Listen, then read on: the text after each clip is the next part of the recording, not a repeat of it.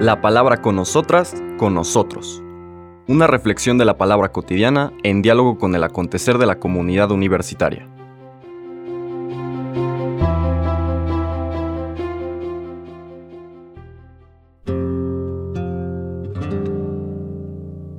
Hola, buenos días. Bienvenidas, bienvenidos a la palabra con nosotras, con nosotros. Hoy llegamos al miércoles 29 de noviembre de esta última semana del tiempo ordinario, semana 34, y la siguiente escena o la siguiente enseñanza del Señor, porque es parte de un discurso largo que empezamos a ver ayer, en esta invitación a estar preparados, preparadas siempre, siempre. El cristiano no, no, no piensa adivinar si final del tiempo va a ser dentro de tres años o en tal fecha porque tal cálculo, en fin. Eso lo hacen, como veíamos al final de ayer, quienes quieren manipular a las personas con el miedo. Y como les digo, el miedo hace que quienes lo saben administrar y manejar, pues controlen con mucha facilidad las conciencias de las demás personas. Pero la historia ha demostrado que quien se abre finalmente a hacer silencio interior, quien se acerca, por ejemplo, al texto del Evangelio y lo saborea, lo deja que el misterio le sea transmitido por el Espíritu que trabaja en nuestros corazones. Bien lo dice el propio Juan en su primera carta, el amor que descubrimos en ese diálogo con el Dios vivo destierra todo el miedo. Y eso nos hace libres, nos hace libres de todas esas manipulaciones y controles que la sociedad en sus distintas manifestaciones políticas, económicas y desde luego también religiosas ejercían sobre nosotras y nosotros.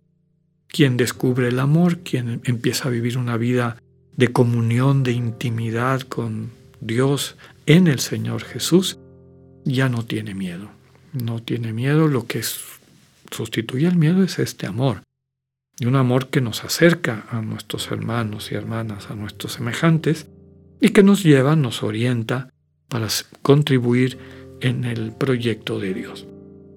No tener miedo implica que, sin caer en ingenuidades o, o podemos decir en conflictos innecesarios, sí en ocasiones implica que expresemos nuestro punto de vista sobre cosas que no nos parece que tienen o, que concuerdan con los valores que hemos aprendido del Señor Jesús. Actitudes de discriminación, actitudes de juicio superficial, sumario de las personas, actitudes de separación entre los perfectos y los imperfectos, y sobre todo el desprecio de hermanos y hermanas, olvidando que todas y todos somos hijos e hijas de Dios. Cualquier tipo de esta práctica, discurso, estructura, manera de entender el mundo, a un cristiano le duele. A un cristiano finalmente también le indigna, porque no solamente le duele la situación que le causa a quienes la sufre, pues sino también el que permanentemente se siga teniendo este tipo de actitudes y peor todavía cuando se hacen en el nombre de Dios. Entonces es natural que pues hablemos y digamos, pues a mí eso no me parece muy cristiano, a mí me parece que podemos tener una manera diferente de organizarnos, de reunirnos, de celebrar nuestra fe, de demostrar que realmente vivimos en intimidad y en comunión con Dios. Y eso tiene mucho que ver con lo que Pablo, en su carta a los Gálatas, en el capítulo quinto, describe como los frutos del Espíritu, que es esta amabilidad, alegría, este, disposición, tolerancia, eh, dominio de sí, es decir, mansedumbre, en fin.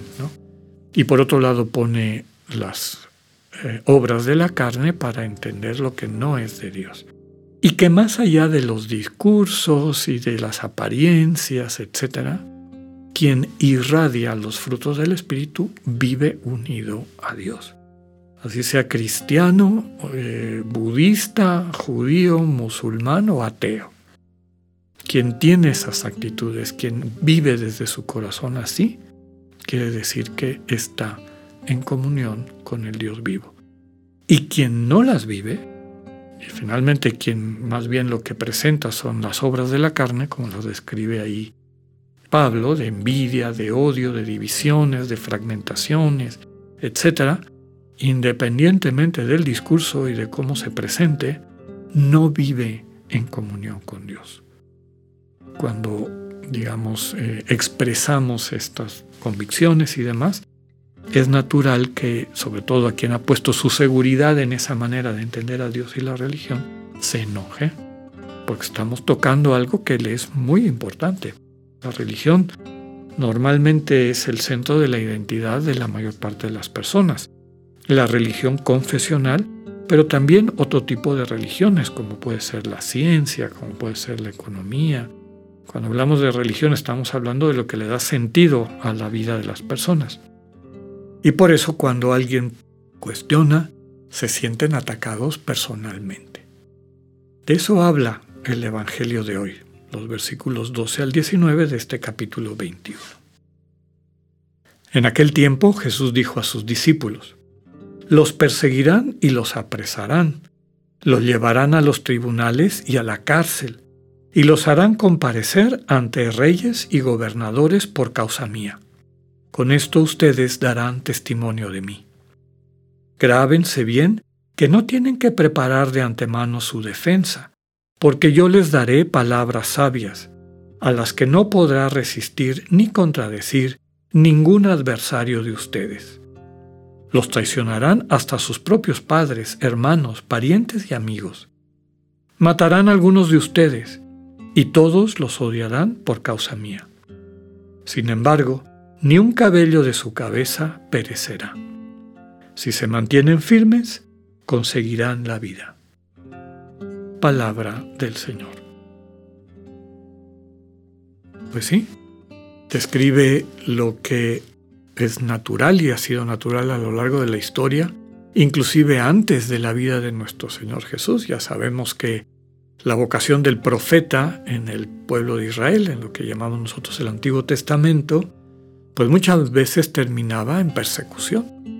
¿Cuál era la misión de los profetas? Corregir las distorsiones en la interpretación de la ley.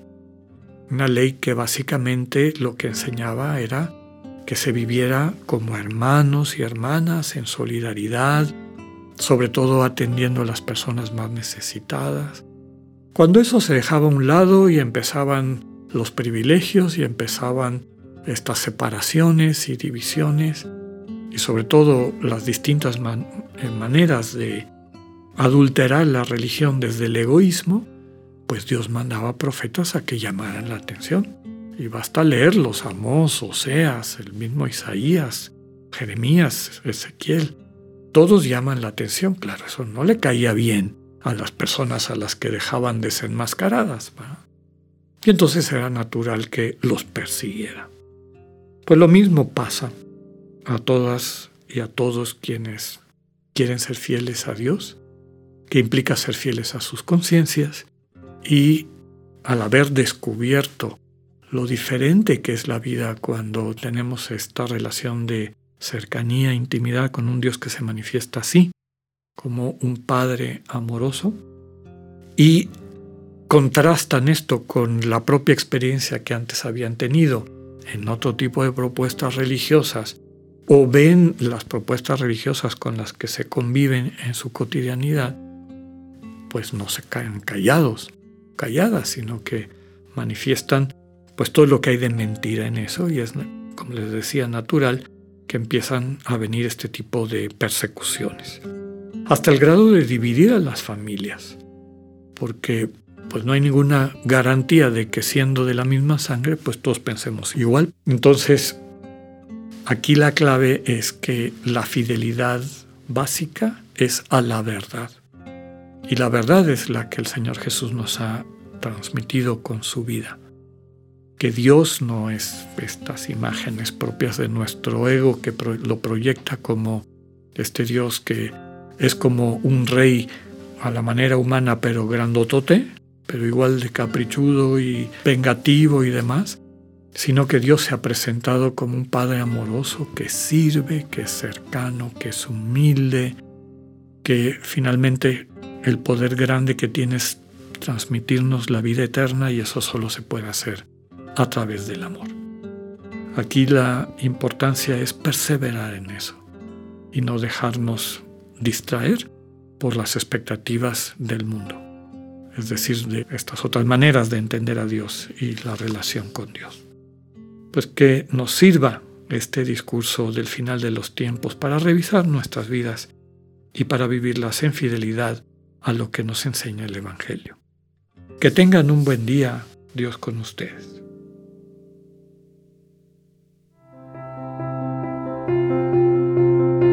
Acabamos de escuchar el mensaje del Padre Alexander Satirka.